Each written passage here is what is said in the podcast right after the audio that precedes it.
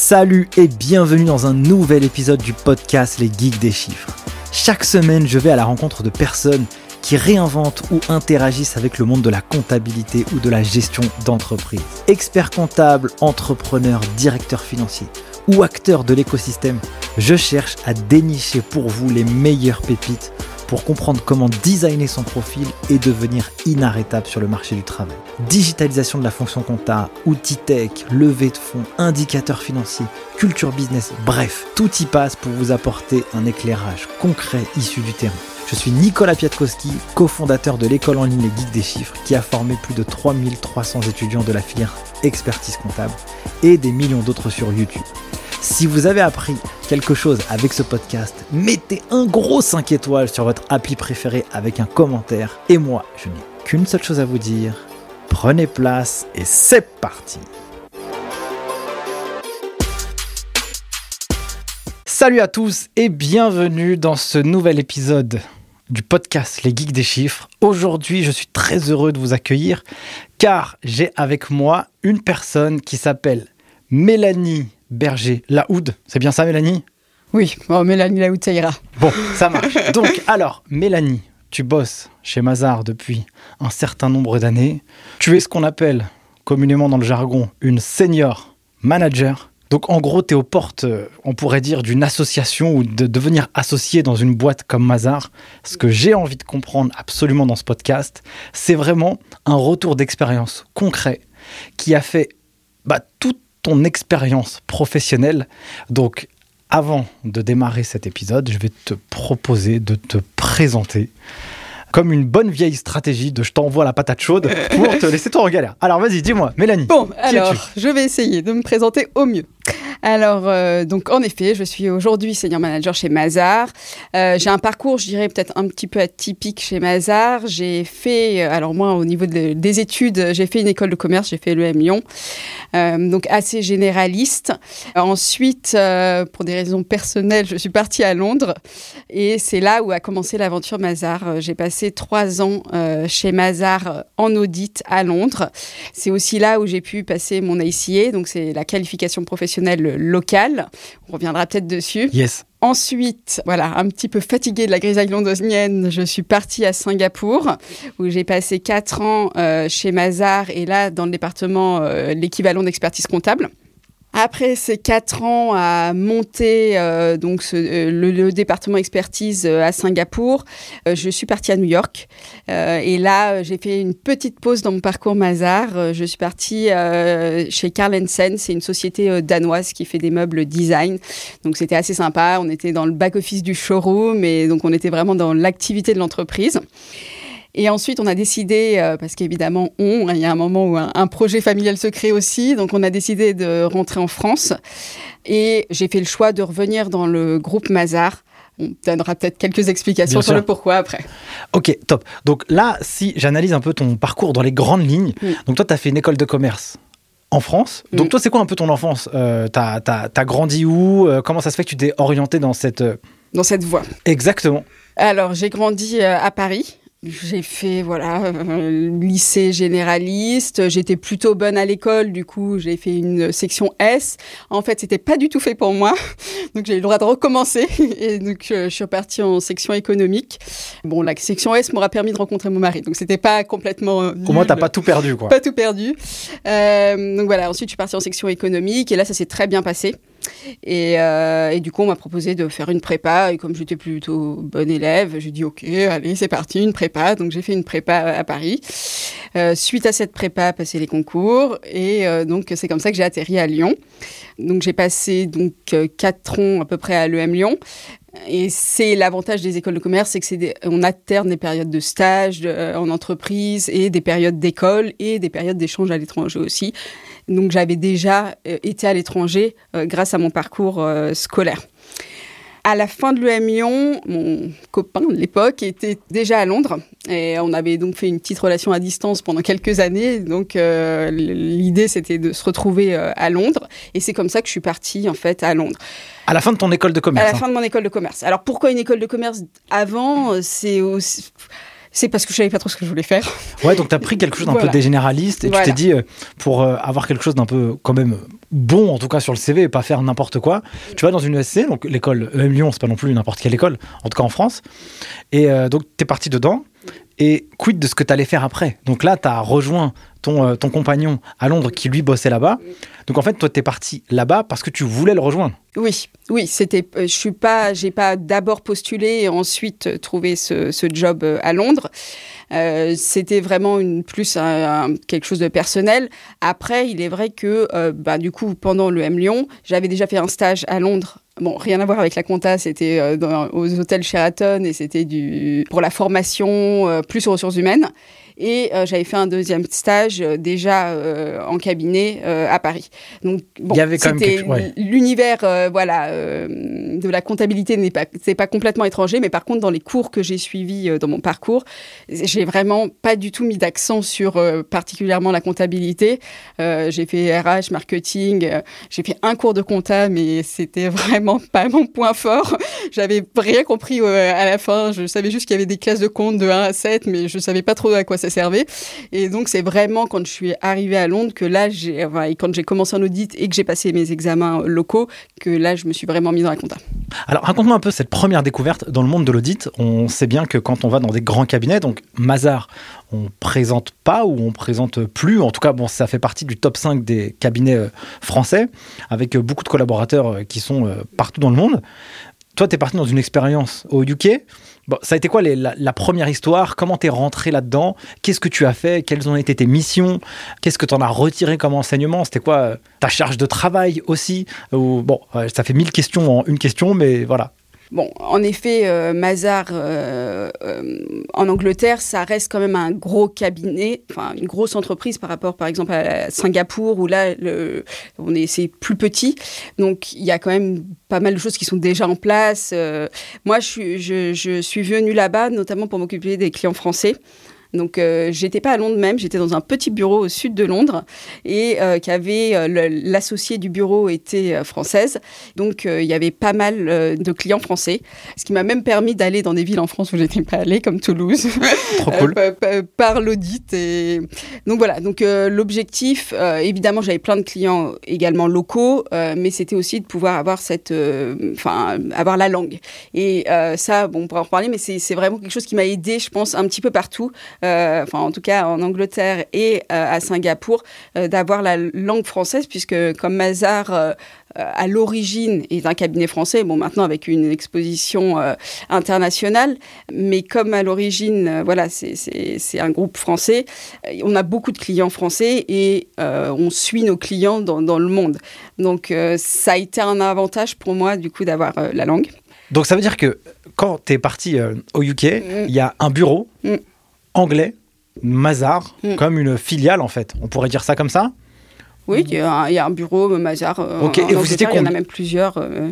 Vous étiez combien Dans le bureau où j'étais, on était 150 à peu près. D'accord. Donc c'est un petit bureau, on dirait. D'accord. Donc toi, tu arrives et là, on te dit que les missions que tu vas avoir à gérer, ça va être d'accompagner des clients français qui veulent s'installer au UK.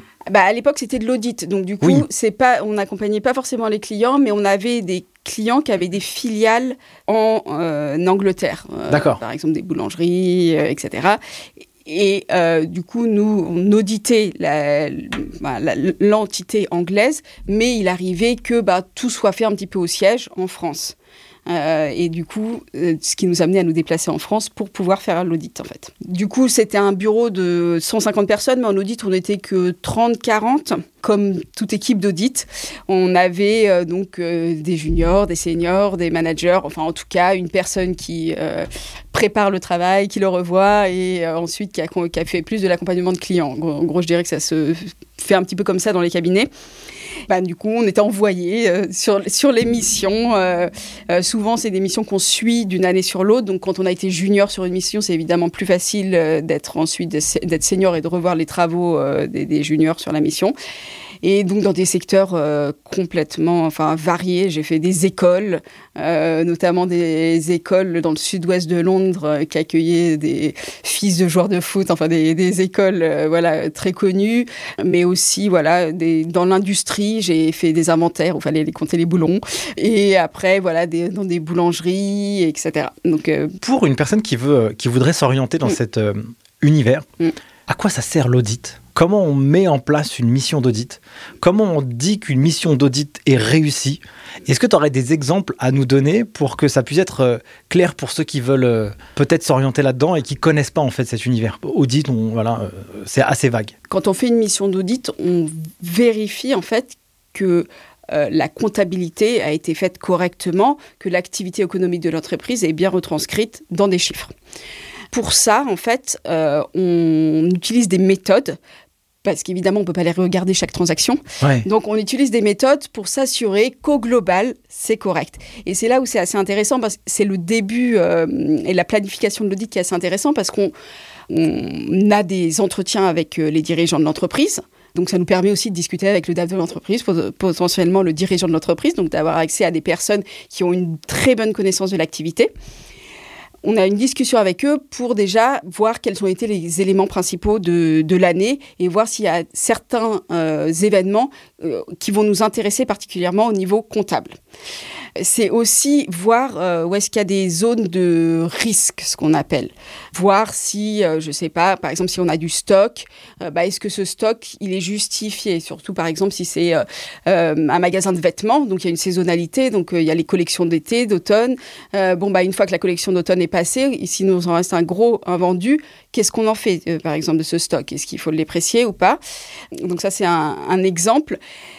Et donc, toute l'approche de l'audit, ça va être ça. Ça va être euh, quels ont été les événements principaux, quels sont les risques euh, pour l'entreprise et comment je vais tester ces risques. Et alors là, c'est là on a différentes façons.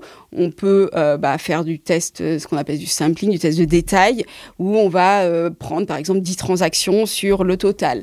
donc ça, on va aller regarder chaque transaction, vérifier que c'est bien fait. On peut aussi vérifier, et ça se fait beaucoup aujourd'hui, surtout sur les grosses sociétés, que les systèmes d'information bien fonctionné. Parce que aujourd'hui, les factures, y a, enfin, avec la dématérialisation, tout passe d'un système d'information à un autre, euh, que ça passe par exemple du logiciel de reconnaissance de facture au logiciel comptable, euh, etc. Et enfin, est-ce que la commande a été bien reçue dans le logiciel? Et donc, tout ça, euh, on va faire des tests pour vérifier du début à la fin, que tout se passe bien, pour vérifier qu'il n'y a pas de, voilà, de petite euh, sable dans le rouage, quoi. Donc ça, c'est une façon de, voir aussi les transactions et après, voilà, d'analyser, euh, voilà, les événements, ce qu'on a, qu'on a retenu de notre entretien avec les différents dirigeants par rapport à ce qu'il y a dans la compta et voir s'il n'y a pas des choses qui nous paraissent pas euh, correctes ou pas logiques. Ce qui est intéressant dans ce métier, mm. c'est qu'on va tout de suite se confronter à du top management. Mm. En, en, fait, donc dès qu'on on est jeune, en réalité, euh, on doit discuter avec des gens qui ont l'information financière qui gravite dans leurs mains.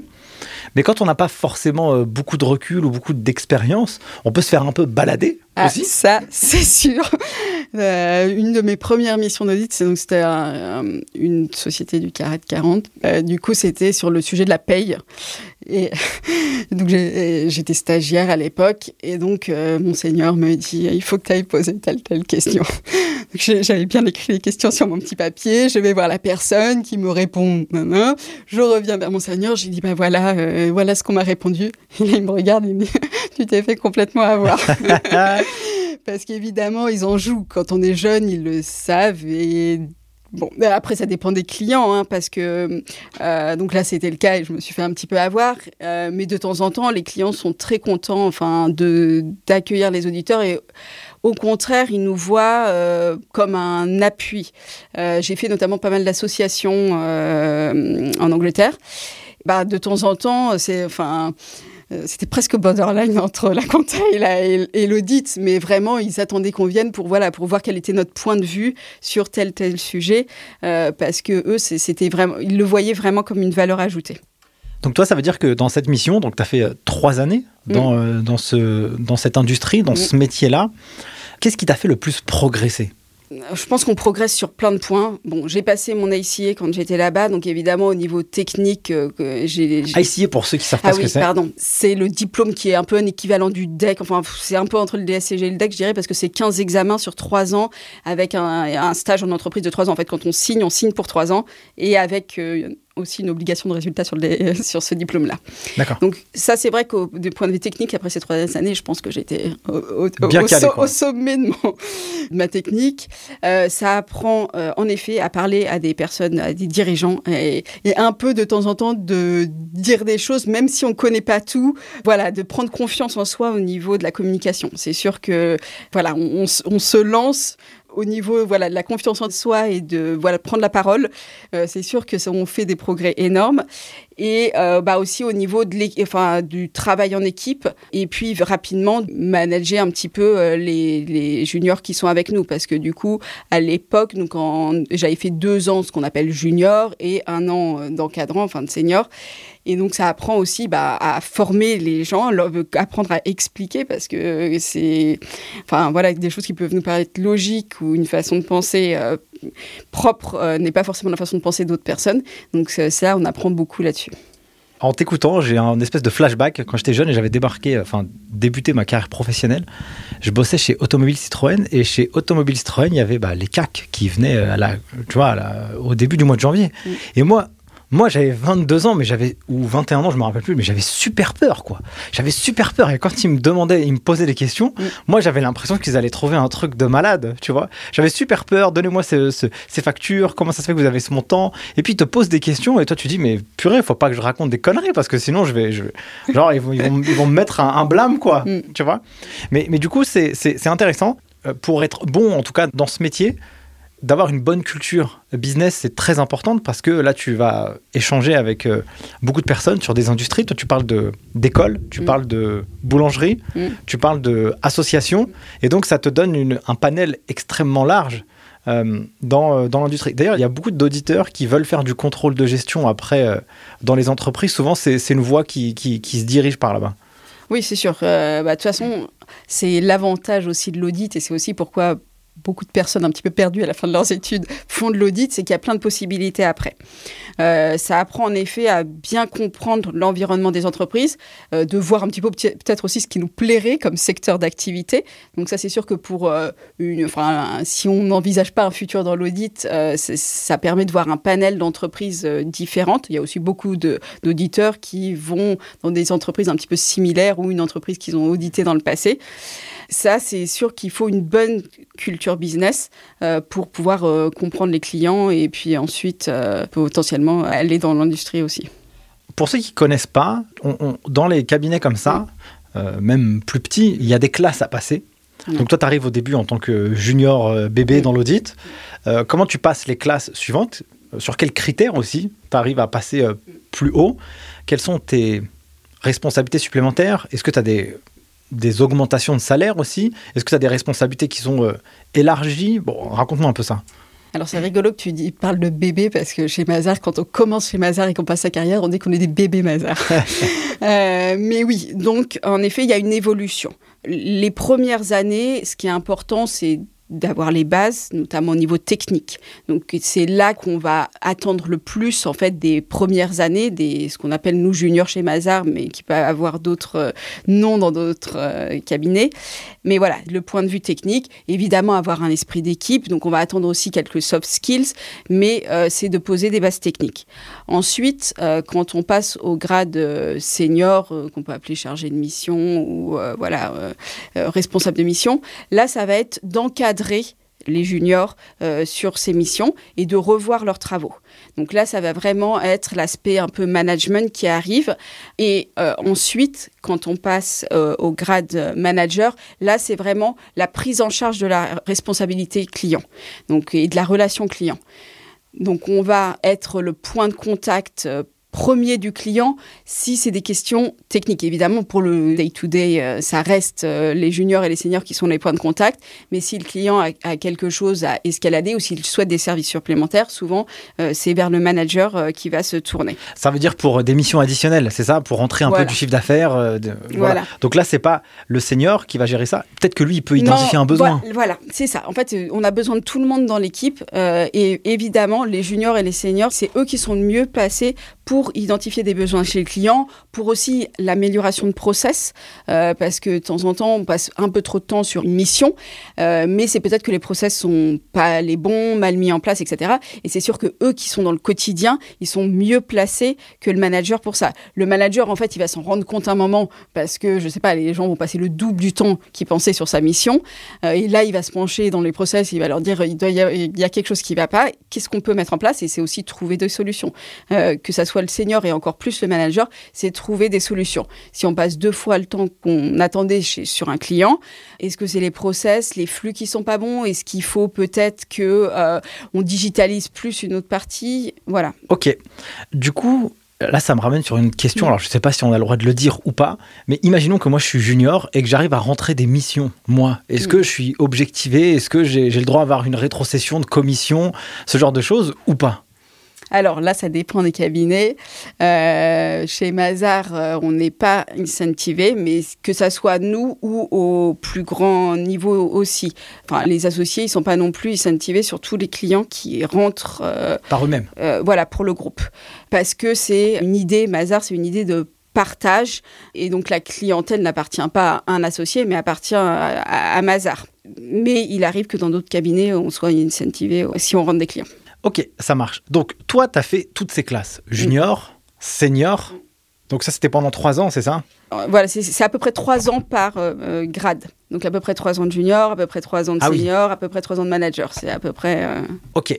Donc, toi, tu as fait. Donc, là, si je reprends le profil LinkedIn, comme ça, je ne me trompe pas, au UK, tu as fait la partie Junior. Junior était arrivé à senior. Première année de senior, voilà. Ok, première année de senior. Donc là, c'est cool parce que tu bosses quand même euh, en Angleterre, ça te donne mm. une bonne expérience mm. aussi. Donc toi, t'arrives. Ok. Ensuite, tu pars quand même à Singapour. Mm.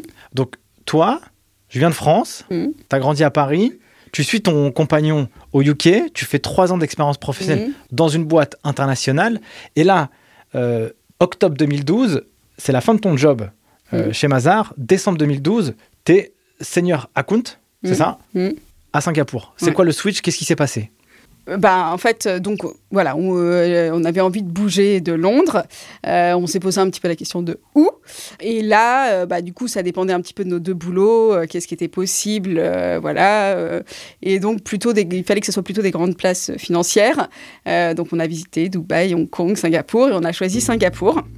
Et ben là, c'est l'avantage d'être dans un groupe international comme Mazar, c'est de pouvoir euh, voilà exercer dans différents pays.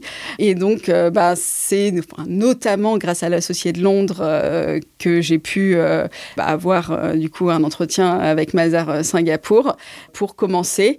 Alors pourquoi pas continuer en audit et passer en expertise? Oui, parce, que c'est là où tu es parti en expertise comptable. Donc là, tu as viré l'audit, tu es parti sur une autre partie. Exactement. Alors, bon, plusieurs raisons. Moi, personnellement, la partie que j'ai aimé le plus plus dans l'audit, c'était l'audit chez le client. Et je voyais que bah, plus on grandissait, manager, on y passait peut-être un peu moins de temps. Et donc, bon, je me voyais pas forcément continuer un audit. Et donc, ça a été une opportunité. En fait, on m'a dit, euh, voilà, il y a le département expertise qui vient de se monter euh, il y a moins d'un an. Euh, est-ce que tu sais faire ci, ça, ça? Oui, ok. Bon, bah, allez, rejoins-nous, rejoins l'aventure. Et donc, ça a été le début de Mazar Singapour. Et donc, alors, Mazar Singapour, quand tu les as rejoints, c'était un bureau de combien de personnes? On avait dit tout à l'heure sur UK, c'était 150, là où tu étais. Là, à Singapour. il devait être un peu plus petit, ça. On devait être, moi, 80, même peut-être un petit peu moins. Mais on était que 5 du coup en expertise. D'accord. Donc là, vous, vous, deviez gérer en tout cas une masse de clients à seulement 5 personnes. Donc c'était quoi, quoi des missions d'expertise que vous deviez avoir à traiter? Euh, bah là, vraiment, les missions classiques d'expertise, euh, de, enfin, des missions où on a tout le process hein, de, de l'entrée de la facture au reporting, aux comptes annuels. Euh, on avait aussi des missions de compilation des comptes, juste voilà, recevoir les éléments de la balance générale du client et sortir les comptes annuels des missions de révision où là, bah, c'est une fois par an où on vérifie que la comptabilité du client est faite correctement. Donc voilà, tout type de mission. Euh, on avait aussi pas mal de clients français. Voilà, là encore, euh, ça a créé un avantage aussi parce que bah, ça permettait voilà, déjà de parler dans la langue. Euh, et c'est finalement à Singapour que j'ai rempli mes premières lasses fiscales parce que j'en avais jamais fait du coup en France puisque je n'avais pas travaillé en France. et du coup, c'est à Singapour que je l'ai fait. Donc, ce qui est assez rigolo, c'est que toi, tu fais une école de commerce euh, généraliste. Mm. Tu vas euh, au UK. Mm. Tu fais un espèce de, de, de mix euh, DSCG, enfin, Mm, ouais, entre, entre le DSCG et le DEC. Et puis après, tu vas faire euh, de la compta à Singapour. Mm. Euh, comment tu, tu réussis à, à, à acquérir les compétences et même la légitimité, tu vois, Mm. pour pouvoir le faire dans un pays dans lequel tu n'as jamais vécu et que tu connais Ouais. pas les règles, quoi. Ouais. L'arrivée est toujours un petit peu difficile, mais encore une fois, l'avantage de faire partie d'un groupe comme ça, c'est qu'il y a tout l'aspect formation. Donc on n'est pas tout seul et il y a des référents techniques dans les bureaux. Donc on est voilà, on peut toujours se tourner vers quelqu'un quand on a voilà besoin de euh, d'informations ou d'explications. Euh, ça a quand même créé quelques euh, histoires. Notamment, j'avais un client, voilà, fallait que je fasse les comptes annuels. Je venais d'arriver, je savais pas du tout comment on devait faire les comptes annuels à Singapour. Lui, évidemment, il les fallait tout de suite. Bon, bref. Donc voilà, un peu de tension, un peu de stress. Mais voilà, Singapour, ça reste de l'IFRS. Euh, moi, mon diplôme que j'avais eu, c'était en IFRS. Enfin, c'est pas de l'IFRS, mais c'est 99% d'y- euh, équivalent. Du coup, j'étais déjà dans un référentiel comptable international euh, avec des normes qui étaient très proches. Donc, j'ai pas non plus été complètement euh, bouleversée là-dessus. Et c'est quelque chose que je garde aujourd'hui parce que j'ai beaucoup de clients qui euh, soit font leur comptabilité, euh, enfin beaucoup qui font leur comptabilité à l'étranger, qu'on doit passer aujourd'hui en French Gap euh, pour euh, pouvoir faire la, les comptes annuels, liasses fiscales en France. Et du coup, euh, bah, ce passage de normes, euh, voilà, c'est quelque chose que j'ai gardé et qui est un avantage aujourd'hui d'avoir connu ces différents référentiels. Pour moi, au final, je dirais que la compta, ça reste de la compta. On a toujours un débit crédit. Oui, ils sont présentés de façon un petit peu différente euh, bah, aux US ou euh, à Singapour par rapport à la France. Mais euh, une fois qu'on connaît les, les différences et comment les, voilà, les retraiter, bah, du coup, c'est pas. c'est pas voilà. si difficile que ça, quoi. Bon, je ne sais pas si on peut dire c'est pas si difficile que ça, mais c'est faisable. C'est-à-dire qu'une fois qu'on a compris la logique derrière la comptabilité, après c'est que de la retranscription d'une façon ou d'une autre, euh, voilà. euh, mais euh, la, logique reste la même. Pour quelle raison vous êtes parti précisément à Singapour? C'est aussi un, espèce de choc, aussi parce que tu vas dans un, à l'autre bout du monde, quoi, où euh, tu vas aller côtoyer une culture aussi qui est différente, une manière de vivre différente. Pourquoi vous avez choisi cette place plutôt qu'une autre? Qu'est-ce qui vous a plu là-bas? Et c'était quoi, hein, la- la- je sais pas, le premier mois, les deux premiers mois que, que vous avez vécu? On a choisi Singapour. euh, bah, du coup, on a visité euh, les, les trois places qu'on avait en tête, hein, Dubaï, euh, Hong Kong et Singapour. Et euh, bon, à l'époque, en plus, j'étais enceinte, donc il y avait aussi la perspective euh, que- comment on se voit avec un enfant dans, dans le pays. Euh, et Singapour, on a trouvé, bah, c'est petit, c'était relativement paisible entre guillemets. Euh, c'est aussi euh, un pays où on pouvait se déplacer un petit peu à pied. Parce que euh, Dubaï c'est plus difficile. Donc voilà, c'était plus c'était un choix du, du pays. Puis c'est aussi une zone où on voyage très facilement dans d'autres pays d'Asie. Donc voilà, tout ça a fait qu'on a choisi Singapour. Donc on est arrivé et à l'époque, donc on n'avait pas d'enfants à l'époque, donc on est vraiment arrivé avec deux valises Ah ouais, vraiment en mode, en mode Deux minimalisme. minimalistes, euh, deux valises. On a été à l'hôtel une semaine, le temps de trouver un appart. On a visité la première semaine, on a trouvé un appart et voilà. Et on a, et c'est comme ça qu'on s'est installé à Singapour. Ok, trop cool. Ah oui, c'est ça la question que je voulais te poser tout à l'heure. Je sais pas si tu as répondu ou pas. Comment tu arrives à passer les classes? Donc comment toi tu as fait pour réussir de passer de senior à manager? Sur quoi t'es challengé et sur quoi on va justifier le fait que tu vas pouvoir passer? Parce que j'ai cru comprendre qu'il y a des gens qui redoublent aussi, hein, Mm. tu, tu passes pas. Donc euh, euh, comment tu fais pour passer à la classe d'après? Ouais, c'est c'est un peu euh, difficile ce système de classe. Ça paraît très scolaire dans les cabinets et bon, c'est il faut quand même s'en accommoder. Sûr. c'est c'est pas facile, sachant que il faut comprendre qu'en fait c'est une acquisition de compétences et de temps en temps c'est pas parce que tu passes pas manager que t'es pas bon, mais tu as, euh, il te manque une corde à ton arc. Donc voilà. Donc je dirais que pour passer euh, senior, il faut qu'on soit confiant que tes connaissances techniques soient assez élevées pour que tu puisses toi les expliquer du coup après à ton junior. Donc la grille de lecture, c'est de se dire, ok, non seulement tu es fort, mais en plus, plus, tu as cette capacité voilà. pédagogique à pouvoir transmettre à, à des gens qui ont Voilà. moins de compétences que toi pour eux les faire grimper. Voilà. Ok, donc c'est comme, un, comme un mentor, quoi, comme un bon prof ou un bon coach qui va l'aider à, progresser. C'est ça. Et ça, c'est hyper important parce qu'en fait, au final, euh, dans l'évolution, ce qui est important, c'est toujours préparer la suite. Et c'est pareil sur des clients, on ne peut pas évoluer si en dessous, euh, les gens n'évoluent pas. Oui, Donc, clair. du coup. C'est pour ça que c'est très important de, faire évoluer les autres membres de l'équipe. Donc ça, c'est un peu le passage senior. En effet, c'est ton aptitude à pouvoir transmettre et à pouvoir organiser l'équipe et gérer la mission, euh, la mission euh, au jour le jour. Ensuite, le passage manager, là, du coup, on va demander des compétences évidemment de gestion d'équipe, mais plus globales, là, parce qu'il y a quand même beaucoup de monde en, dessous de toi. C'est quoi beaucoup de monde? T'as quoi? 2, 3, 4, 10, 15 personnes? Bah Là, du coup, ça dépend du, ça dépend du département. Là, aujourd'hui, euh, euh, par exemple, on est 90 dans mon département. Donc, euh, en tant que manager, il y a une quinzaine de seniors et une quarantaine ou cinquantaine de juniors. Donc ça, c'est ton périmètre actuel hein, aujourd'hui. Voilà, c'est géré, mais au final, ça dépend de l'organisation du cabinet. Hein, parce que certains euh, réduisent les équipes justement pour pas qu'il y ait trop de monde en dessous. Euh, nous, pour l'instant, c'est pas ce qu'on a fait, et du coup, on peut travailler avec n'importe quel des seniors et n'importe quel des juniors. Donc ça peut faire vraiment beaucoup, beaucoup de monde.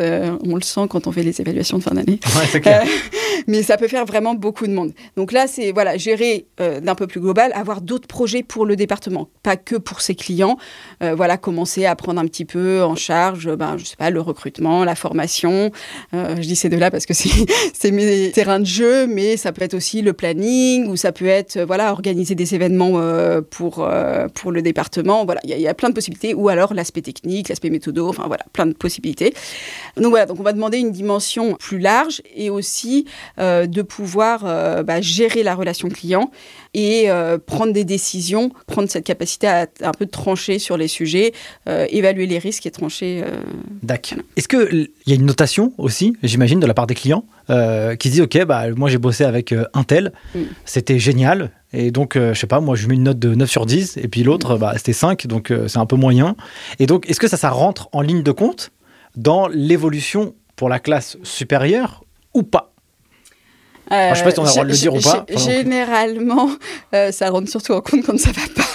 Ouais, c'est clair. Euh, parce que les clients satisfaits, ils se montrent pas plus que ça. Enfin, ça arrive aussi, heureusement, merci aux clients qui disent merci. Mais euh, voilà, dans l'ensemble, c'est plutôt quand ils sont pas contents qu'on en entend parler.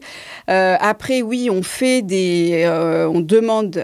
enfin, on le fait pas sur tous nos clients, mais on demande généralement à un panel de clients leur retour pour, voilà, pour pouvoir surtout nous nous, nous, améliorer. En fait, au final, c'est euh, plus pouvoir euh, développer.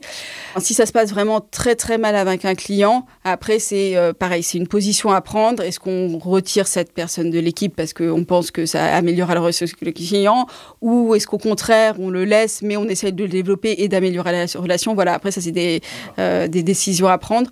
Oh, généralement, on prend le contexte parce que peut-être que ça peut se, passer avec un client, mais c'est pas forcément de la faute du collaborateur. Ça peut être plein de voilà d'éléments qui sont imbriqués et un peu de pas de chance quoi. Il suffit qu'il s'embrouille avec sa femme ou, elle s'embrouille avec son mari la veille, là crois-moi que l'auditeur le lendemain il se fait allumer quoi, il n'y a pas de souci. Hein. Voilà, donc euh, voilà, il y a plein de facteurs à prendre en compte. Euh. Ok, du coup tu es passé manager au bureau à, Singapour. Mm. C'était quoi euh, tes grands enjeux à toi? À quoi ressemblait ton quotidien? Tu, on, discutait tout à l'heure, tu m'as dit le quotidien, en gros, n'est jamais le même. Mais si on peut un peu imaginer un peu euh, toute cette histoire. Alors en effet, je dis le quotidien, c'est jamais le même parce que suivant les clients qu'on a, il peut être complètement différent. Donc ça, c'est quelque chose à prendre en compte aussi quand on arrive dans cette profession. Il ne faut pas se comparer aux voisins d'à côté parce qu'en effet, suivant le portefeuille client, son organisation perso, ça peut être hyper différent. Donc le quotidien là-bas, euh, donc j'avais un portefeuille de clients. Donc ça, c'est le gros de mon activité. Mais euh, comme c'était un département très jeune euh, et dans un environnement quand même en développement, Singapour, c'est encore très dynamique. Du coup, il y avait aussi beaucoup d'autres éléments à prendre en compte, notamment bah, tout ce qui était mise en place de process. Parce que quand je suis arrivée, on avait pas de process, enfin peu. Et donc voilà, mettre en place des process, mais pour tout, hein, pour euh, voilà des checklists par exemple mensuelles pour vérifier que bah, on a bien passé euh, les écritures de cut-off, euh, des checklists pour les paiements, pour vérifier que voilà on paye bien les bons salariés avec la bonne banque et dans la bonne monnaie. J'ai eu une petite expérience comme ça où j'ai payé au lieu de payer 20 000 dollars philippins, 20 000 dollars singapouriens. Sauf que lui, ça lui faisait son salaire plus que son salaire de l'année d'un coup. Donc quelques petites sueurs froides pour le faire euh, récupérer de la banque, etc., que le paiement n'arrive pas. Euh, bon. Euh, donc voilà, mise en place de plein de process et aussi formation d'une équipe. surtout une équipe qui grossit très rapidement parce que du coup, quand je suis arrivée, on était 5, quand je suis repartie trois ans et demi après, on était 25. Donc c'est une équipe qui grossit vite. Et donc là, il faut créer du lien et puis il faut leur donner envie de rester. Donc ça, c'était un vrai challenge aussi. Donc du coup, là, toi, tu as eu des gros sujets de fidélisation et de recrutement. Donc là, tu recrutes des gens qui bossent à Singapour ou alors tu recrutes des gens qui sont partout dans le groupe à Mazar et qui veulent bosser avec toi. Comment ça se passe? Ça a été quoi un peu ton aventure sur le recrutement dans un pays étranger que tu bah, finalement tu connais pas non plus la culture, t'as pas grandi là-bas? Ça a été quoi euh, tes méthodes pour pouvoir euh, recruter et fidéliser les collabs? Alors bon, du coup, j'étais pas forcément en frontline. Euh, évidemment, on est ravis d'avoir d'autres personnes du groupe Mazar qui nous rejoignent dans les pays, et ça, c'est quelque chose enfin, qui est vraiment en place. la mobilité, de toute façon, quand on a des, des bons éléments, euh, il faut mieux qu'on les garde dans le groupe s'ils souhaitent se déplacer plutôt que de les perdre. Donc ça, c'est vraiment quelque chose qui est important et c'est quelque chose qu'on pousse aujourd'hui, la mobilité à l'international ou la mobilité en France. J'ai pas eu beaucoup de mobilité de Français euh, dans mon département en tout cas. Euh, en audit, on en gardait régulièrement puisqu'il y a certains clients français qui souhaitent, euh, notamment pour des sujets un peu touchy, secret défense, etc., qui souhaitent que ce soit des Français qui conduisent les audits. Donc moi, j'ai pas eu de Français dans mon équipe, mais au niveau du recrutement, bah, c'était les career fairs. bon, on reste quand même, voilà, enfin, présent sur les réseaux sociaux, etc., pour essayer d'apporter un, un vivier de candidats. C'est sûr que le, recrutement est un sujet, surtout que la marque Mazar n'est peut-être pas aussi forte voilà, à l'étranger qu'elle l'est en France. Euh, et après, le sujet aussi important à Singapour, c'était de les garder. Parce que du coup, c'est une euh, population qui a accès à l'emploi assez facilement, puisque les Singapouriens n'ont pas besoin de visa. Donc, ils ont vraiment euh, voilà, facilité à retrouver de l'emploi. Et donc, ils n'ont aucun problème à lâcher leur emploi, euh, même s'ils n'ont rien derrière. Donc ça, c'est quelque chose qui n'était pas vraiment dans ma culture. Donc c'est vrai que ça m'a un peu choqué. Et donc, pour, euh, pour les garder, euh, bah, on faisait attention de les faire évoluer. on faisait des team building, on faisait des réunions d'équipe mensuelles où on leur demandait d'apporter aussi quelque chose. C'est-à-dire que chaque mois, quelqu'un présentait soit une problématique qu'il avait rencontrée sur un client, soit enfin voilà, quelque chose de nouveau qu'il avait vu et donc c'est pour le mettre en avant et pour voilà pour faire euh, partager l'équipe. Euh, donc on essayait de vraiment les inclure dans la vie du département pour euh, qu'ils aient envie de rester et pour les fidéliser. S'il y a un Français qui a envie de mm. travailler à Singapour, mm. à Mazar. Comment il peut faire pour faire ça? Moi, mon rêve quand j'étais jeune et j'avais 14 mm. ans, c'est d'aller habiter en Asie, tu vois. Si j'avais pu faire ça, est-ce que j'aurais pu le faire et comment je pourrais, moi, bosser à Mazar, euh, jeune de 23, 24 ou 25 ans, pour aller là-bas? C'est possible? Ah, bien sûr, c'est possible, évidemment. Euh, écoute, euh, pas de souci, envoie-moi ton CV, on peut organiser quelque chose. Alors, au sein du groupe Mazar, c'est évidemment, si c'est quelqu'un qui est déjà dans, dans le groupe, c'est plus facile, hein, euh, parce que là, du coup, c'est une mobilité. Au sein des RH, il suffit d'aller voir euh, la personne qui est en charge du développement des talents, lui dire, voilà, moi j'ai envie de bouger à Singapour, qu'est-ce qui est possible? Et là, modulo, euh, déménagement, etc., je lui dirais que c'est relativement simple. bon, évidemment, il faut qu'il y ait un besoin en face, hein, il faut quand même qu'il y ait un besoin à Singapour, que ça soit bien passé dans le bureau d'origine, et après, voilà, les négociations se font, le transfert se fait. Si c'est quelqu'un d'un autre cabinet, bah, elle a deux possibilités. Soit la personne postule directement sur place. Directement dans le cabinet là-bas. Voilà, dans le cabinet là-bas, il va à Singapour, il postule sur place. Ou alors, faut connaître quelqu'un chez Mazar. bah, évidemment, La cooptation, ça marche aussi bien, quoi. Ah bah c'est, enfin moi, c'est comme ça que je suis passée d'un pays à l'autre. Hein. Je me suis fait coopter. Euh, c'est l'associé de Londres qui m'a recommandé au bureau de Singapour. C'est l'associé de Londres et de Singapour qui m'ont recommandé au bureau de Paris. Et évidemment, c'est le plus facile euh, de connaître, euh, voilà, quelqu'un au sein de Mazar. C'est, ça se fait quand même plus facilement. Génial. Donc, toi, tu as fait trois ans et trois mois En tout cas, c'est ce que je vois sur ton profil LinkedIn. Si LinkedIn le dit. Euh, Si LinkedIn le dit, donc ça c'est cool. Après, toi, t'es, bah, du coup, t'es parti à New York, quoi. Ouais. Après, qu'est-ce qui s'est Ouais. passé? Donc, on, on dirait quand même que t'es une voyageuse, hein, tu vois? Voilà, voilà. Pas beaucoup plus de trois ans au même endroit. euh, D'ailleurs, il va falloir que j'y pense parce que ça fait un peu plus de trois ans que je suis à Paris. Là, ça coup, fait 4 ans voilà, et un quatre mois. ans. Aïe, aïe, aïe, aïe. aïe. là, va falloir y penser. Bah, trois ans, euh, super expérience. Voilà, on avait envie de se rapprocher un petit peu de la famille, aussi pour des raisons, euh, on trouvait que c'était plus difficile de s'intégrer. Enfin, à Singapour en tout cas, plutôt que, euh, bah, par exemple, ce qu'on avait connu à Londres.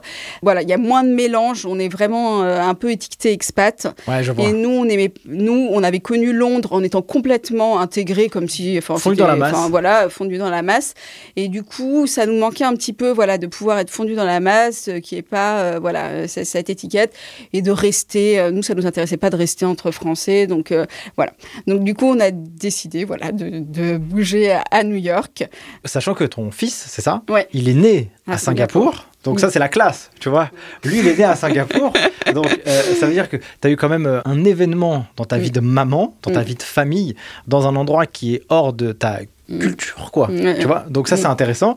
Et donc, toi, tu t'es dit, bon, bah, je prends ma famille Mm. et je vais dans un endroit qui me permettra bah, de répondre à... à- de pouvoir s'intégrer plus. Enfin, en tout cas, on avait envie de tester. On connaissait pas non plus. hein. Ouais, c'est clair. mais euh, de pouvoir voilà euh, s'intégrer un peu plus euh, dans la vie enfin voilà d'être un peu plus incognito euh, et euh, voilà et de vivre une autre expérience euh, dans un autre pays euh, Génial. Donc euh, donc ouais c'était parti hein. une fois qu'on a bougé une fois en fait C'est ça. on a la bougeotte on, on- on veut tout voir donc euh, donc c'est pour ça qu'on est parti à New York Trop bien. Donc, à New York, tu as bossé dans une boîte qui s'appelle Carl Hansen? ouais Carl Hansen Sons Ok. c'est une boîte de design euh, danois Yes, c'est ce que tu m'as dit au Euh, début. Voilà. Euh, du coup, bon, c'était aussi une période de, ma- enfin voilà, une période. On a des périodes dans sa vie où j'avais envie de calmer un petit peu le jeu, hein, parce qu'on va pas se mentir, les, les années à Singapour, ça a été hyper enrichissant au point de vue pro. Euh, voilà, développer euh, ce département, ça a été vraiment génial, mais euh, ça a été aussi prenant. Mais t'as bossé, quoi, on va pas se mentir non plus. Hein. ça a Faut été pas dire que c'était les prenant. vacances, quoi. Ça a été prenant. C'était pas les vacances. On n'est pas parti tous les week-ends à Bali.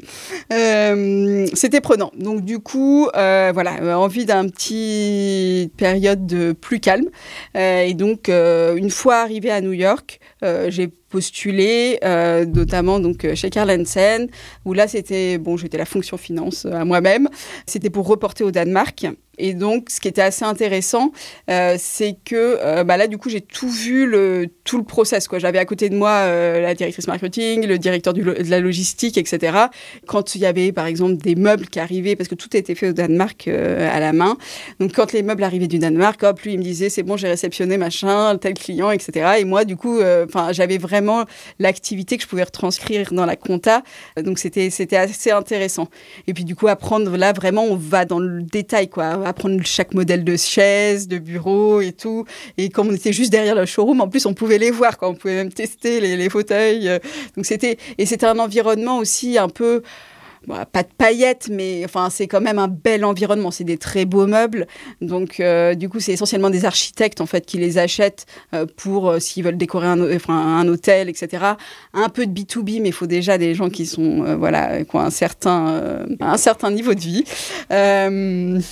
pour pouvoir avoir ces meubles-là. Donc voilà, donc c'était quand même un, un très bel environnement. On était dans le centre de Manhattan. Enfin c'était voilà c'était c'était voilà sympa de voir aussi euh, bah, l'envers du décor et d'être vraiment dans l'activité de l'entreprise. Donc là, tu as quitté euh, le multidossier, Mm. en fait, en partant de chez Mazar. Tu as quitté l'audit et finalement, tu es parti euh, prendre toute ton expérience que tu as vécue dans une seule et même entreprise, une seule et même activité. Mm. Est-ce que tu t'es pas ennuyé dans cette euh, expérience?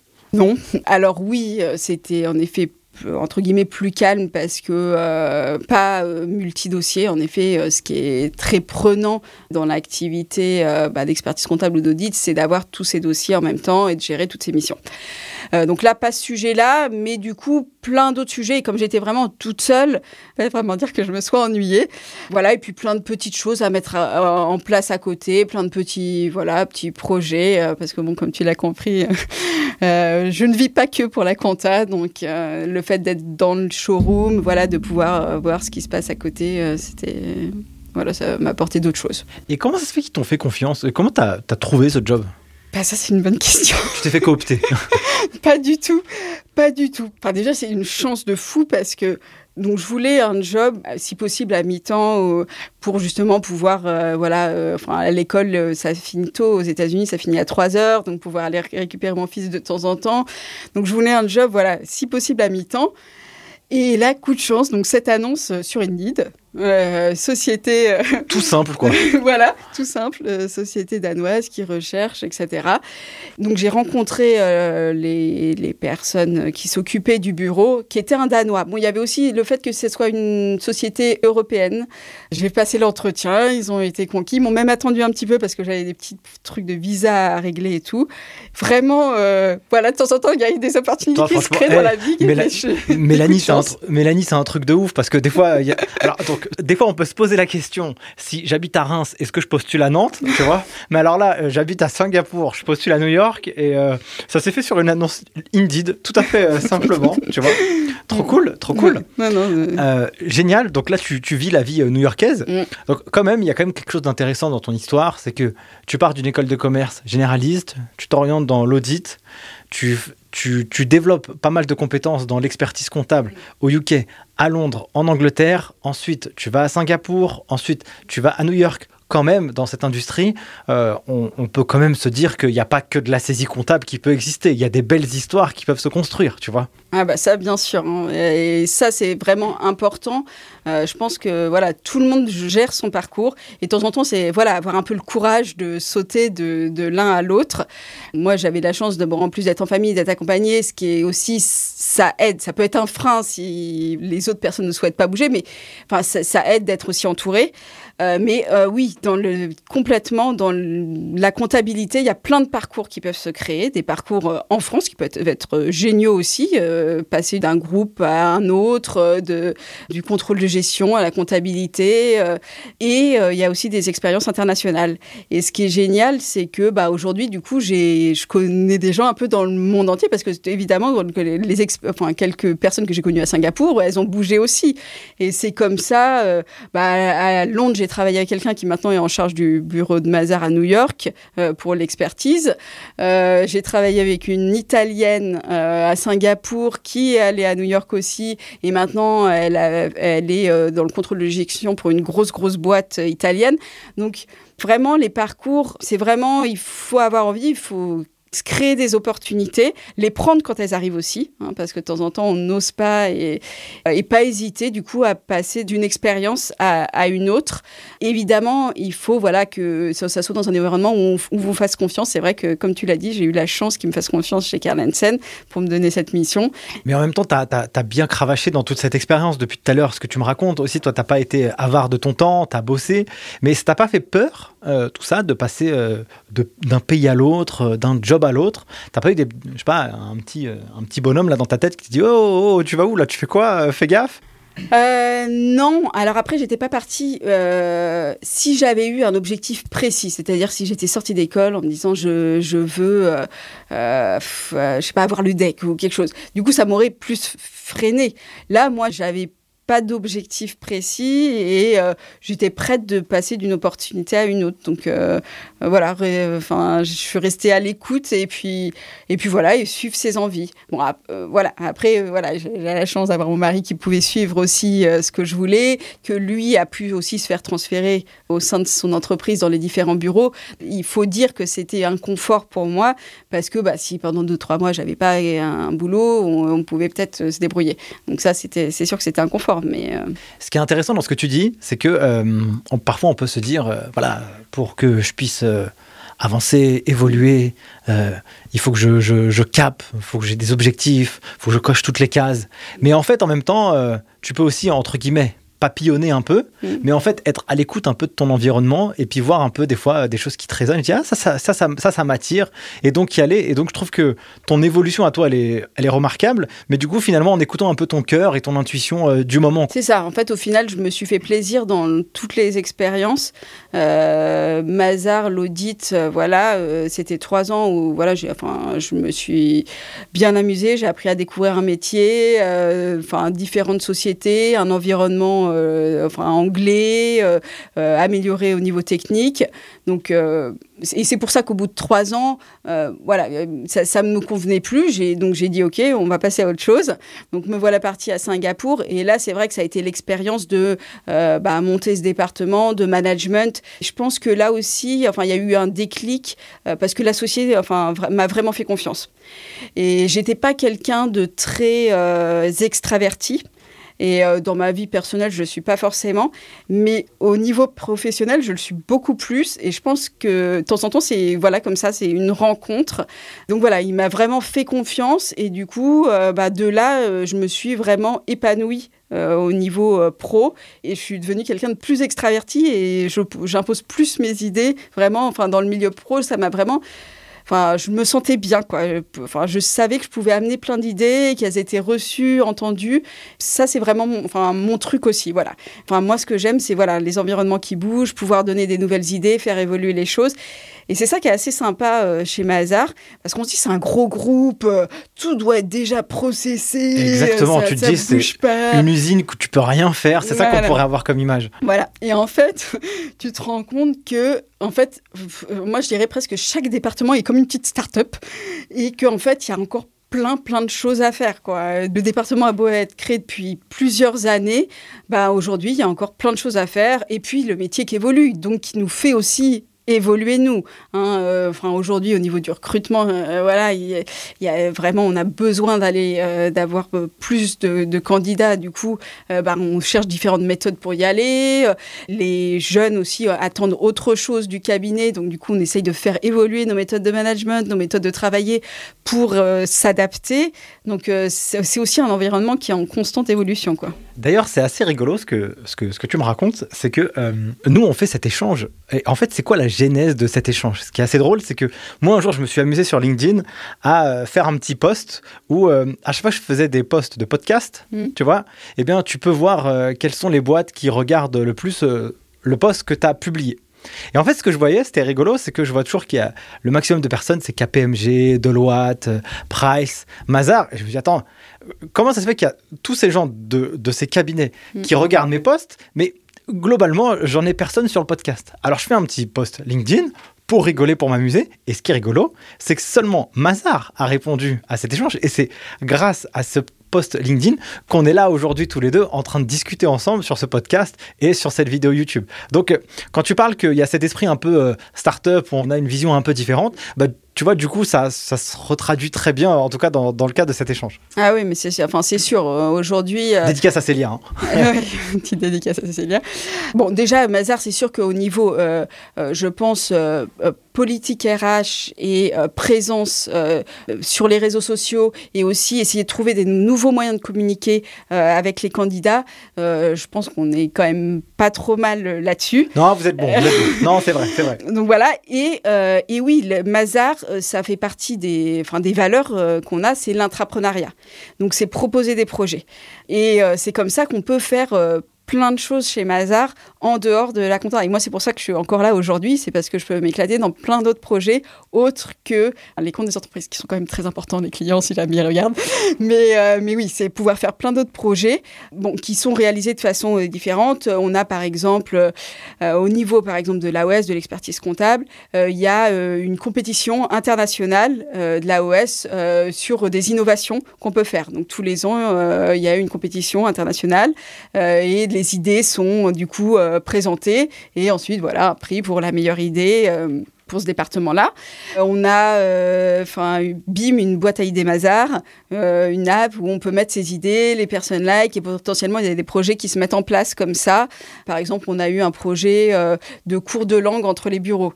En gros, plutôt que, enfin, voilà, tu appelles un, un, collaborateur du bureau de, je sais pas, Francfort ou de Londres, et tu discutes avec lui une demi-heure. Déjà, ça te fait permet de partager des idées et peut-être de prendre des idées toi pour ton bureau. Mais en plus de ça, tu as parlé une demi-heure en anglais. Et donc, euh, donc voilà, des, enfin, des idées qui peuvent se mettre en place. Donc ça, c'est plus global. Mais il y a aussi des idées juste au sein du bureau, hein, parce qu'aujourd'hui, il y a plein, plein de choses encore à faire euh, dans le bureau de Paris. Trop cool. Donc, continuons l'expérience. Donc, mm. chez Karl, tu fais euh, un an et demi à peu mm. près d'expérience. Mm. Là, à ce moment-là, il y a un nouveau membre de la famille qui arrive. Oui. Donc il y en a un, il est né à Singapour, l'autre, il est né à New York. La classe quand même. Ah. Toi à Paris, Moi à Paris, Oh là mari là. au Liban, Ah. et voilà, plus personne. là c'est trop Ça, la classe. La, la- La carte voilà. du monde. Voilà, la famille euh, internationale. Trop cool. Donc après, tu rentres en France. Pourquoi avoir fait ce choix et pourquoi avoir décidé de retourner à Mazar? Alors, euh, le choix de retourner en France, c'était plus un choix personnel parce que du coup, on était euh, là pour le coup, euh, c'est pas autant Singapour, on avait envie d'en partir, autant New York, on y était bien. Du coup, j'avais trouvé ce job qui était, bon, mis trois quarts temps. Voilà, on vivait dans Brooklyn, l'appart était sympa, il y avait l'école juste à côté. Mon fils avait son meilleur copain qui habitait à trois blocs. Donc voilà, on était bien installés. Mais alors, plusieurs petites choses. Bon, déjà, mon fils ne parlait pas français, donc il fallait lui donner un petit coup de collier euh, sur le sujet. Et puis, se rapprocher de la famille. Parce que, bon, mine de rien, ben, voilà, quand on est loin, on loupe des événements. on- C'est les âges où les grands-parents ont plus envie de profiter des enfants. Bien Quand ils seront ados, je pense que voilà, on aura passé un cap, mais voilà. Et donc, du coup, on avait envie de se rapprocher euh, de la famille et on est rentré euh, pour- essentiellement pour ça. Après, pourquoi être revenu dans le groupe Mazar?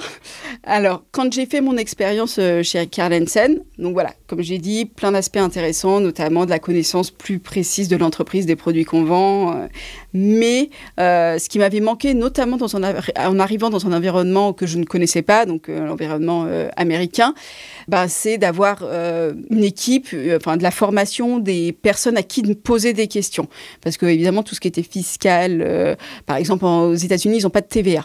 Euh, ils ont la sales tax, mais qui fonctionne de façon différente. Euh, et donc, bah, ça, j'avais pas vraiment de personnes pour euh, voilà, demander comment ça fonctionne. Est-ce que tu crois que nous, on devrait se mettre à la sales tax comment, Donc, j'avais envie de retrouver cet environnement où il y a quand même une exigence technique et aussi un aspect équipe important. Et donc, alors, qu'est-ce que tu as retrouvé? Ça a été quoi tes missions? Qu'est-ce qu'on t'a demandé de faire? Parce que tu es rentré en Mm. 2018. Nous, on enregistre, on est le 19 septembre 2022. Voilà, Donc, ça fait 4 ans. exactement, ça fait 4 ans. Donc, ça a été quoi ton expérience durant ces 4 années Mm. Les grands enjeux de ton évolution de parcours? Alors déjà, bon, je suis arrivée en tant que manager.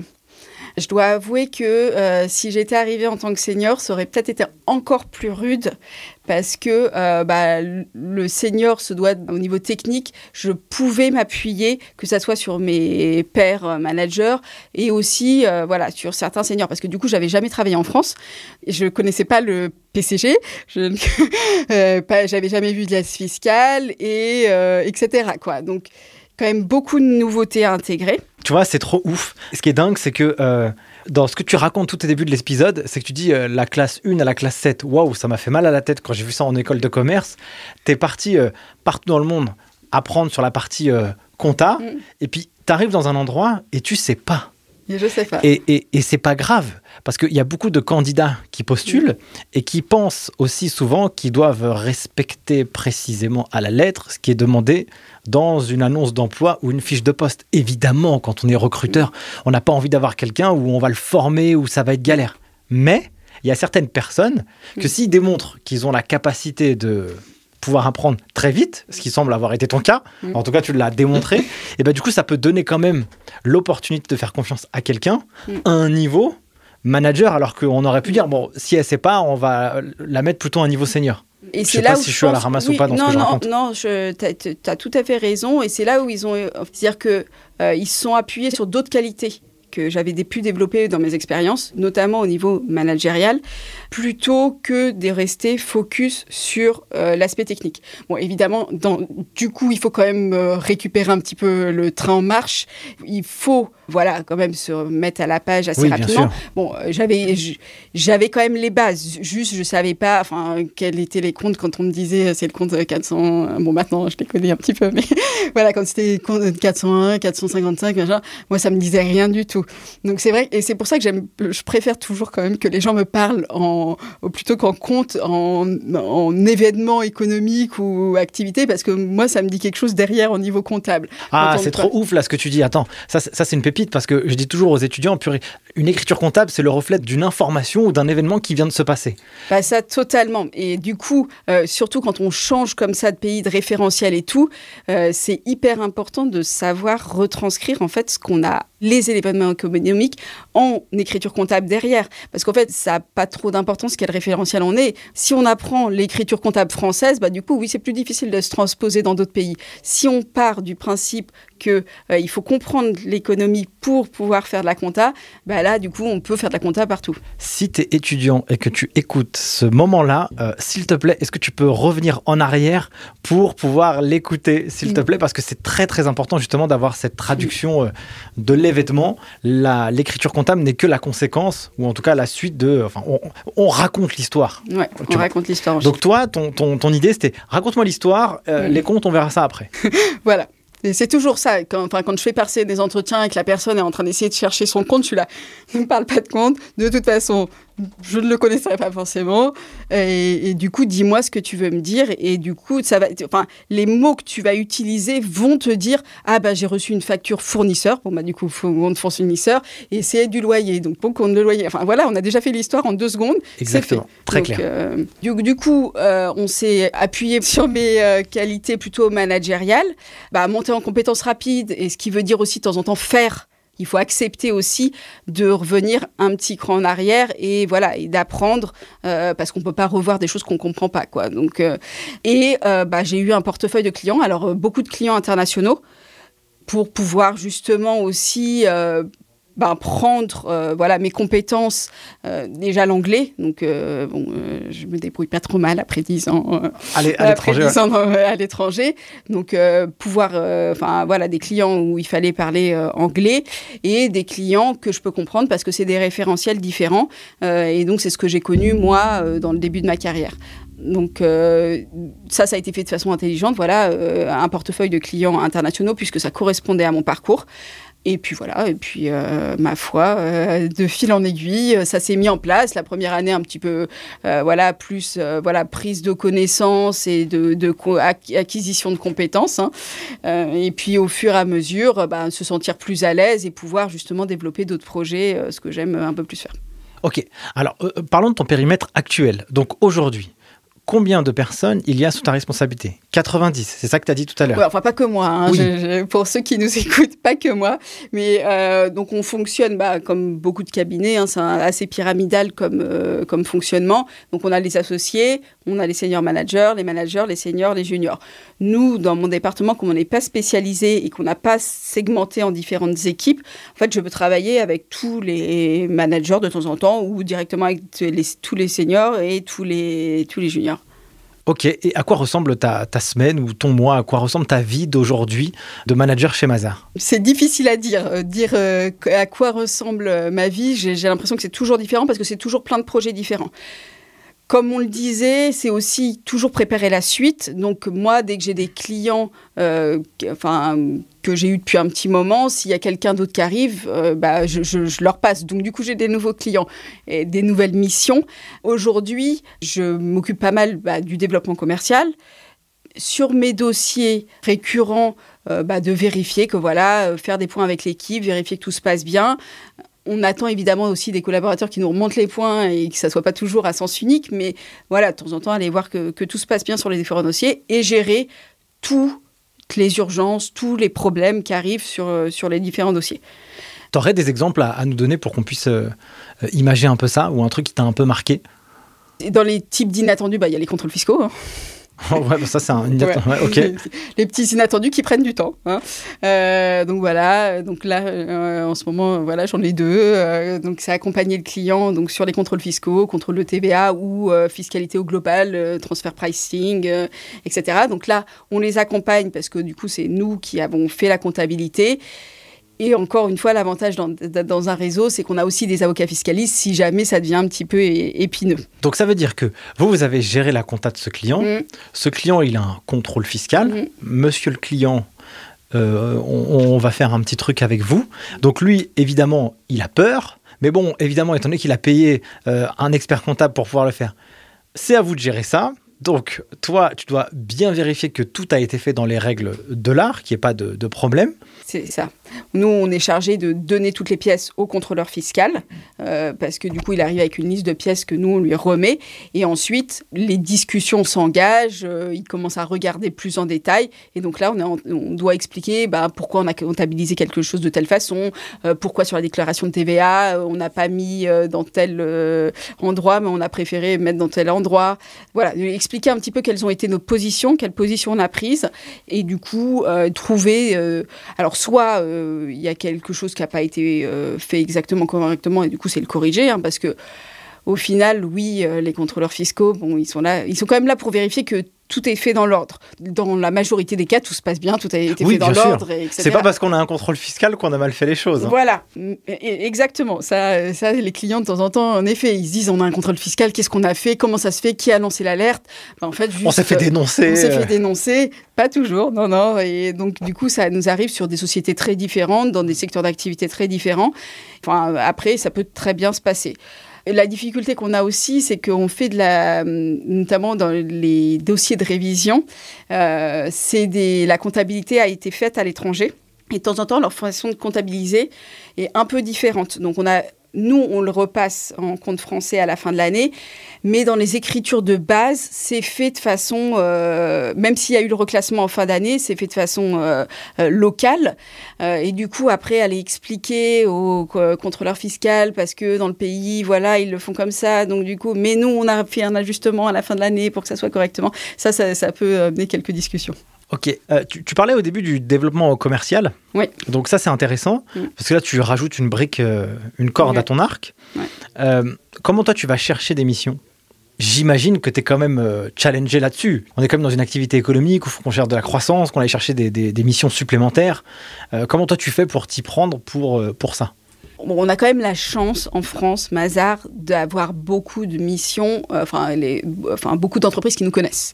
Donc, il y a plusieurs, en effet, façons d'avoir de, des nouveaux clients.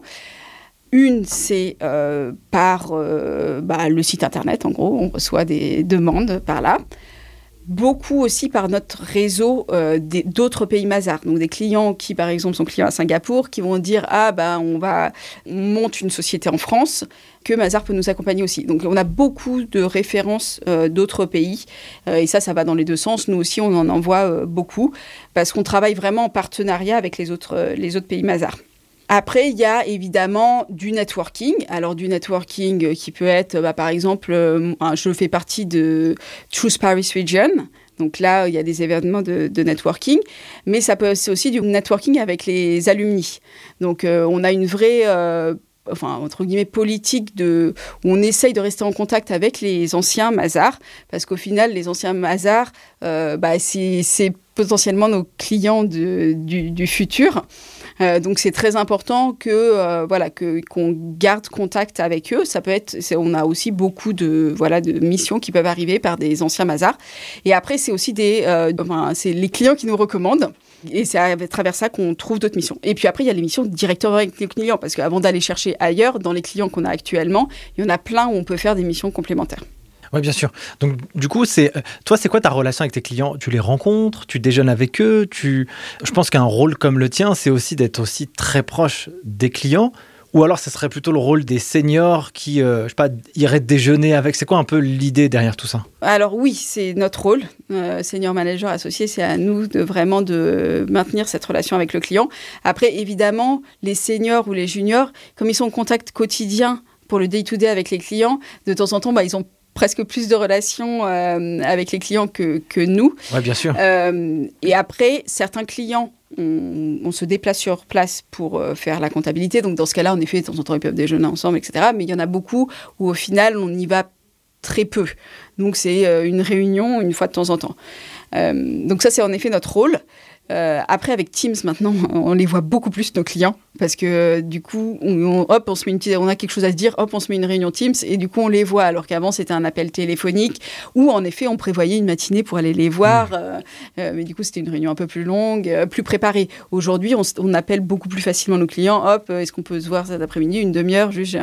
donc, mais c'est en tout cas c'est dans le rôle du, senior manager de euh, garder cette relation avec le client en plus du développement commercial qui est la base de la relation. Souvent un client, on commence par ben, réfléchir à ses besoins, lui faire une proposition commerciale sur ses besoins, euh, monter avec lui en fait une offre. Euh, donc on, vraiment on personnalise chaque offre pour chaque client. un client peut nous dire moi j'ai besoin de reporting, l'autre pas de reporting. Un client peut nous dire ben, moi je veux que tu fasses ma comptabilité sur SAP Sage Oracle. Euh, donc vraiment, chaque client est différent et donc on s'adapte à, chaque client. Et donc on va monter ensemble une proposition et une fois qu'on se met d'accord, de là par la relation, et souvent c'est la même personne qui a fait la proposition commerciale qui garde le client dans son portefeuille. D'accord. Et donc toi par exemple, si tu rentres une mission, tu as mm. fait euh, tout ce process-là, mm. comment ça se passe? Tu vas l'attribuer à quelqu'un? Mm. euh, Comment tu vas l'attribuer? Sur quels critères? Et comment tu vas suivre finalement euh, l'entrée de ce client tout au long de, de sa vie en fait euh, de client chez Mazar alors en effet, il y a la mise en place. Donc euh, la mise en place est assez différente si la comptabilité est faite en interne avant chez le client, déjà chez un autre expert comptable ou si c'est une société qui se crée. donc là-bas, ça va être de récupérer toute la documentation dont on a besoin pour commencer la comptabilité, récupérer aussi l'accès impôt.gouv par exemple pour déclarer les taxes. voilà, récupérer la base, euh, vérifier que euh, les données euh, de base sont correctes, qu'il y a des réconciliations, un dossier de travail, si c'est une ancienne société, pour qu'on puisse être sûr des bases sur lesquelles on parte. Et ensuite, bah, du coup, ça va être la mise en place se mettre d'accord sur un process, euh, comment on, va récupérer les factures ou euh, euh, quels sont les ajustements entre les différentes normes qui ont été passées dans le passé, pourquoi. Voilà, on va, on va bien comprendre ce qu'on reçoit, mettre en place un process et ensuite donc lancer la mission avec une équipe en effet. Et donc ben voilà j'ai euh, une quinzaine de seniors une quarantaine de juniors euh, et dedans je vais choisir souvent enfin j'irai pour un, un, dossier classique il peut y avoir un junior un senior. Après si c'est plus gros il peut y avoir plusieurs juniors plusieurs seniors. Et là comment on choisit? Alors au bout d'un moment c'est sûr qu'il y a des compétences qui se créent par exemple, justement, sur le passage de normes de l'une à l'autre, bon, bah, il y a des gens avec qui on a déjà travaillé, qu'on a déjà abordé le même sujet, donc c'est plus facile de leur reproposer une mission. Après, il faut qu'ils puissent avoir le temps, parce que, voilà, quand on gère une telle équipe, évidemment, il y a des plannings, euh, et là, donc, c'est l'imbrication. Est-ce que c'est possible pour telle personne de reprendre ce dossier ou pas? Et bah, si c'est pas possible, ça sera quelqu'un d'autre, et du coup, peut-être qu'on le faudra un petit peu plus se former. Euh, mais l'avantage de former quelqu'un d'autre, c'est que la prochaine fois que j'ai un client de ce type-là, j'ai plus de personnes sur lequel je peux me reposer. Super, super. On arrive bientôt à la fin de cet épisode qui passe déjà très vite. C'est passionnant, tout ce qu'on est en train de se raconter. Euh, j'aimerais qu'on parle franchement. Mm. Tu vois, toi, tu es maman de deux enfants. Euh, on a souvent ce vieux cliché où euh, il y a beaucoup d'étudiants qui, qui sont un peu réfractaires à aller mm. dans l'audit, dans l'expertise mm. comptable parce qu'ils ont peur de travailler comme des acharnés, tu vois, de 8h du matin, de 9h jusqu'à 23h. Moi, j'en ai connu, qui ont fait ça. J'en ai connu qui n'ont pas fait ça du tout, et mm. pourtant ils l'ont très bien vécu. Euh, à titre perso, j'ai fait aussi deux expériences dans un cabinet. Il y a un cabinet où j'ai adoré mon expérience. Je travaillais pas non plus comme un taré. Puis il y en a une autre où je l'ai détesté. Je travaillais comme un taré. C'était super chiant. Mais voilà, j'aimerais avoir un peu ton retour d'expérience là-dessus euh, pour aussi euh, casser des vieilles croyances ou alors les confirmer. Je sais pas. Mais en tout cas, voilà, j'aimerais un truc concret, quoi, tu vois. Alors, le sujet épineux des horaires en cabinet. Alors, je dirais en plus, ça dépend des lignes de métier, ça dépend des portefeuilles, ça dépend de beaucoup de choses. En audit, il y a quand même une vraie saisonnalité. Euh, enfin, surtout en France, il y a beaucoup d'entreprises qui clôturent au 31-12, bon, quelques semestriels pour les, pour les plus grosses entreprises, mais on arrive quand même à trouver une saisonnalité. Si on est sur des plus gros clients, après là, voilà, ça va dépendre aussi de la taille des clients. Si on est sur des gros clients, on peut être sur un mois sur le même client je dirais que la charge mentale n'est pas la même que si on fait euh, enfin, dans, le mois 10 clients, deux jours par client. Et donc là, il faut enchaîner les dossiers de l'un à l'autre. Je pense qu'il y a une question, euh, c'est sûr, d'organisation, un peu de chance, hein, de portefeuille, hein, mais euh, une question d'organisation, une question de communication aussi, de remonter bien au management si vraiment il y a des moments où, bah, en fait, la charge de travail devient trop importante peut-être trouver des solutions euh, dans l'innovation, la digitalisation, potentiellement, et ça se fait euh, enfin de plus en plus, hein, du nearshoring ou de l'offshoring, euh, d'une partie des tâches. Donc voilà, il y a des, y a des solutions. donc ça, c'est très important de remonter et de communiquer voilà, avec le management quand, si vraiment on est sous l'eau. C'est vrai qu'on a une saisonnalité. Voilà, enfin, surtout en France, la période fiscale, avec ce, ce, graal de l'alias fiscale qui en ressort euh, en mai. Euh, donc ça, c'est sûr que ça fait euh, généralement un début d'année bien, bien chargé. Ce que je dirais, c'est quand même que on est très autonome. On a un portefeuille de clients, on connaît ce qu'on a à faire. Et euh, notamment en, tant que junior, on a la maîtrise un peu de son calendrier. Parce qu'autant en tant que senior, bah, on attend que le junior ait, fourni euh, le travail, je dirais, pour pouvoir le revoir et apporter des modifications. En tant que junior, on est le premier. Et donc, euh, si on, si s'organise bien et une fois qu'on connaît bien son portefeuille, on peut tout à fait avoir un rythme euh, tout à fait correct. Plus une flexibilité, c'est-à-dire que si le travail est fait, le travail est fait. Personne va aller regarder si vous avez fait un rendez-vous de médecin à deux heures euh, ou euh, aller courir une heure ou deux à tel moment de la journée. Donc il y a quand même une flexibilité. Après, on va va pas se mentir, c'est quand même des métiers qui sont hyper challengeants et voilà hyper enrichissants parce que voilà on voit plein de problématiques différentes, plein de secteurs différents plein de clients différents que presque à chaque fois qu'on a un nouveau client, il ne faut pas tout réinventer, mais voilà, il y a, toujours des, choses à, changer, à modifier. Mais euh, voilà, ça reste quand même voilà quelque chose qu'on retrouve pas ailleurs, cette euh, voilà cette possibilité d'apprendre sur euh, voilà plein plein de terrains différents. Toi, comment tu t'organises? Comment ça marche? Comment tu arrives à allier finalement, entre guillemets, cet équilibre assez fin mm. de ta vie pro et de ta vie personnelle? L'équilibre est fin. en effet, euh, l'équilibre est fin. Euh, avec le Covid en plus, on a connu quand même une période assez particulière. Alors moi, j'emmène mes enfants à l'école le matin et je les récupère le soir. Donc euh, j'ai la chance que l'école soit à côté du bureau, il faut le dire. donc je suis à 8h20, entre 8h20 et 8h30 à l'école. je suis à 8h40 au bureau et du coup, je les récupère vers 18h30. Bon, ça leur fait quand même des belles journées. C'est vrai. Je pense qu'au fur et à mesure, on apprend aussi à prendre du recul et dire que certaines choses peuvent être reportées. Et c'est là où on fait de la gestion dans son organisation au niveau des enfin, risques et des priorités. C'est surtout ça, des priorités, pour se dire, bah voilà, telle chose, ça peut attendre demain, celle-ci, il faut vraiment la finir aujourd'hui. On établit un ordre de priorité avec toujours un petit buffer parce qu'il y a toujours de l'inattendu, euh, plus la gestion de mail. Donc voilà, donc euh, euh, moi je rentre tôt. Il arrive que je me re-rende disponible le soir ou que je fasse de l'appurement de mail le, soir. Voilà, je vais pas dire que ça n'arrive jamais, que je fais vraiment toujours 8h, 18h. Moi, du coup, c'est quelque chose qui fonctionne. Voilà, ça, ça correspond bien à mon. Euh, voilà, j'habite pas trop loin, je les dépose à l'école, j'ai le bureau à côté, je les récupère, je rentre, je fais le dîner, etc. Et s'il faut, je fais un petit peu plus le soir. Je pense que les cabinets, en effet, euh, c'est demandant, mais ça apporte beaucoup aussi. Et pour moi, ce que je dis, c'est que c'est une, une balance. C'est une question d'équilibre. Et une fois que l'équilibre ne va plus dans le bon sens, ben c'est là où on a envie de partir et potentiellement retrouver un équilibre ailleurs. Euh, mais moi, euh, et, c'est donc ce que j'ai fait à un moment de ma vie, l'équilibre, enfin, j'avais envie d'un autre équilibre, donc j'ai changé. Mais c'est pas pour ça qu'on peut pas revenir et que l'équilibre ne peut pas fonctionner à un moment. Donc aujourd'hui, pour moi, l'équilibre est bon. Je, suis contente. Je fais plein de choses à côté. J'ai mes clients euh, et plein de nouvelles missions, plein de nouveaux challenges à mettre en place. Euh, et euh, à côté de ça, voilà, le recrutement, la formation. Et tout ça, ça me, voilà, ça me donne envie encore de rester. Il y a encore voilà, plein de choses à faire au niveau du département. Et, voilà, pour moi, la balance est encore du bon côté. Trop cool, Mélanie dans toute ton expérience euh, personnelle, mm. euh, tu as été souvent attiré par quelque chose qui, euh, voilà, tu as, suivi un peu là où tu sentais qu'il y avait des choses à faire. Où est-ce que, où est que ton cœur te balance là dans les prochains mois, prochaines semaines? Est-ce que tu le sais ou pour l'instant tu es encore Parce que là, ça, là tu as dépassé ton record. Là, ça fait 4 ans. je sais, je sais, je me pose des questions.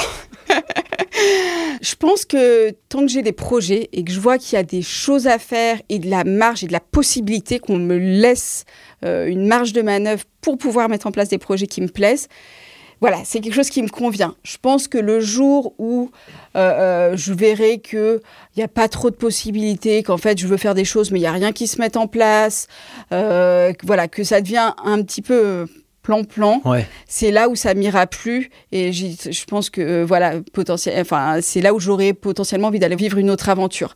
C'est vrai que les entreprises doivent être quand même assez attentives parce que je pense qu'il y a plein d'entreprises et bah, mon mari c'est aussi un exemple de cela, euh, des entreprises qui arrivent à suivre leurs employés et leur donner toujours des nouveaux challenges. Et d'autres qui bah, les laisse euh, voilà un peu vivoter et au final bah ça se finit quoi.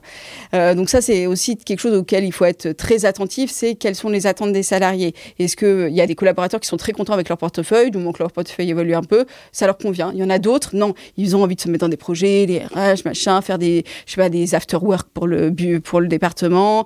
Euh, voilà, ils ont besoin d'autre chose et moi j'ai vraiment besoin d'un environnement où on me laisse justement cette possibilité de faire autre chose. De pouvoir t'exprimer en fait, en réalité de manière euh, assez générale. Voilà, exactement. On en revient au début, j'ai fait des études généralistes et moi j'ai besoin de plein d'aspects. J'ai besoin d'un aspect marketing, j'ai besoin d'un aspect euh, communication, j'ai besoin d'un aspect humain, euh, j'ai besoin de plein d'aspects et c'est pour ça aussi que du coup je reste chez Mazar, c'est parce que ça me permet outre euh, la comptabilité, les clients, euh, donc déjà un aspect communication, au final c'est du service client ce qu'on fait. Et c'est pour ça que c'est difficile en fait. C'est pour ça que c'est un environnement exigeant. De temps en temps on y met du temps. C'est parce que c'est du service client. Et donc du coup on a un portefeuille de clients qui vit. Et euh, bah, si tous les clients se mettent en même temps à avoir un besoin, il faut pouvoir y répondre. Ce qui est intéressant aussi dans ce que tu dis, c'est que en gros, vous avez un produit à vendre D'accord mmh. Le produit, c'est de la euh, tenue de la comptabilité, du conseil, bref, de mmh. l'audit et tout, tout le tralala. Du coup, on est quand même sur des sujets qui sont relativement épineux parce que euh, souvent, quand on est entrepreneur ou dirigeant d'entreprise, on a rarement euh, pour ligne de mire de pouvoir gérer la comptabilité. C'est plutôt aller développer un produit, un service qui va rendre, qui sera utile pour des clients. Et donc, Là, vous êtes sur un sujet épineux d'un dirigeant d'entreprise, la gestion des chiffres, la fiscale, le juridique, bref, tout le tralala. Donc, déjà, là-dessus, il faut être calibré, mm. mais en plus, il faut lui faire vivre une belle expérience client. Donc, c'est pour ça aussi que c'est un métier qui est exigeant, mm. parce que non seulement tu travailles sur un sujet qui fait flipper, mais mm. le pire, c'est que sur ce sujet qui fait flipper, ton erreur, elle est x10, tu vois, c'est pas, euh, t'as fait une pub Facebook et puis, euh, je sais pas, au lieu d'avoir 10 euh, impressions, t'en as 5. Bon, c'est pas très grave, quoi. Tu vois, mais là, vraiment, on est sur un sujet assez important. Donc, donc dans la prestation de service qu'on apporte dans la filière de mm. l'expertise comptable, eh bien, comme tu es sur un sujet épineux, il faut être encore plus vigilant pour pouvoir avoir apporté une belle expérience client, quoi. En effet, il y a le degré risque, un risque bah, notamment avec le contrôle fiscal, hein, euh, enfin, le risque, euh, le fait que euh, évidemment bah, le futur de l'entreprise dépend des chiffres, hein, même si nous on n'y est pour rien, hein, parce que c'est pas nous qui allons vendre leurs produits à eux, mais bon, du coup c'est un sujet épineux. Et en effet, c'est une expérience client. On vend un service, on, on, a la solution à leurs problèmes, on vend un service mais du coup, ils ont, ils ont une grande attente, comme tous les clients, hein, ils ont une attente. Donc, euh, il faut pouvoir répondre, de temps en temps même, excéder l'attente du client. Mais le client, enfin, le fait qu'on ait 10, 20 clients dans son portefeuille, c'est pas son problème. Donc, euh, du coup, il faut lui faire vivre une expérience unique à lui, euh, selon ses besoins, et pouvoir y répondre. Et c'est là où la difficulté se met en place, parce qu'il faut pouvoir gérer tous ses clients en même temps. C'est la difficulté. Yes, super. Bah, en tout cas, merci beaucoup, euh, Mélanie, pour cet échange. On a fait un grand enregistrement là, donc c'était cool. Euh, du coup, si les gens ils veulent te contacter, mm. échanger avec toi, Mélanie Berger Laoud sur LinkedIn. Ouais. C'est ça? C'est ça. Sur LinkedIn et aussi sur euh, le site Mazar Recrute, on a des ambassadeurs et donc on peut me contacter et m'envoyer des messages directement par là aussi trop la classe. Donc, si vous souhaitez, bah, évidemment, euh, postuler chez Mazar, allez-y. Dites-leur que vous venez de la part des geeks des chiffres. Ça fera euh, toujours plaisir. Euh, Mélanie aussi, faites-lui un petit coucou. Et sur ce, merci beaucoup, Mélanie, pour ton partage d'expérience. C'était très cool. C'était un vrai plaisir pour moi d'avoir écouté tout ça. Et j'étais un peu embêté dans toute ton, toute ton expérience pro, mais j'ai pris un vrai plaisir. Merci à toi. Merci beaucoup. Bon, sur ce, mille merci d'avoir suivi cet épisode jusqu'à maintenant. Un petit avis parce que ça me fait plaisir quand je les lis sur les différentes plateformes. Je me dis purée, mais au moins il y a des gens qui l'écoutent et ça, ça fait plaisir. C'est le retour du job. Et puis un petit avis 5 étoiles sur les différentes plateformes. Sur ce, bah, je vous dis à très vite et à la semaine prochaine pour un nouvel épisode. Ciao Merci d'avoir suivi ce podcast jusqu'à maintenant. Si vous êtes arrivé ici, c'est que vous avez été hyper motivé. Je voulais vous partager quelque chose. Ce podcast, c'est du taf, mais c'est un plaisir incroyable pour moi à réaliser. Le jeu en vaut la chandelle. Si vous pensez que cet épisode ou ce podcast a été utile ou est utile pour vous, vous avez un moyen de pouvoir le faire connaître au plus grand nombre. C'est soit de le partager autour de votre réseau, soit de mettre un avis 5 étoiles ou un commentaire sur les différentes plateformes. C'est pour moi le seul moyen de pouvoir le diffuser au plus grand nombre pour que chacun puisse y retirer quelque chose de positif pour sa carrière personnelle et professionnelle. Sur ce, je vous remercie encore une fois. N'oubliez pas, si vous avez des besoins pour pouvoir vous former aux meilleures compétences comptables et financières, rendez-vous sur le site internet lesgeekdeschiffres.com. On vous prépare à obtenir les meilleurs diplômes de la fière de l'expertise comptable. Et moi, pour finir, je n'ai qu'une seule chose à vous dire. À très vite pour le prochain épisode. Ciao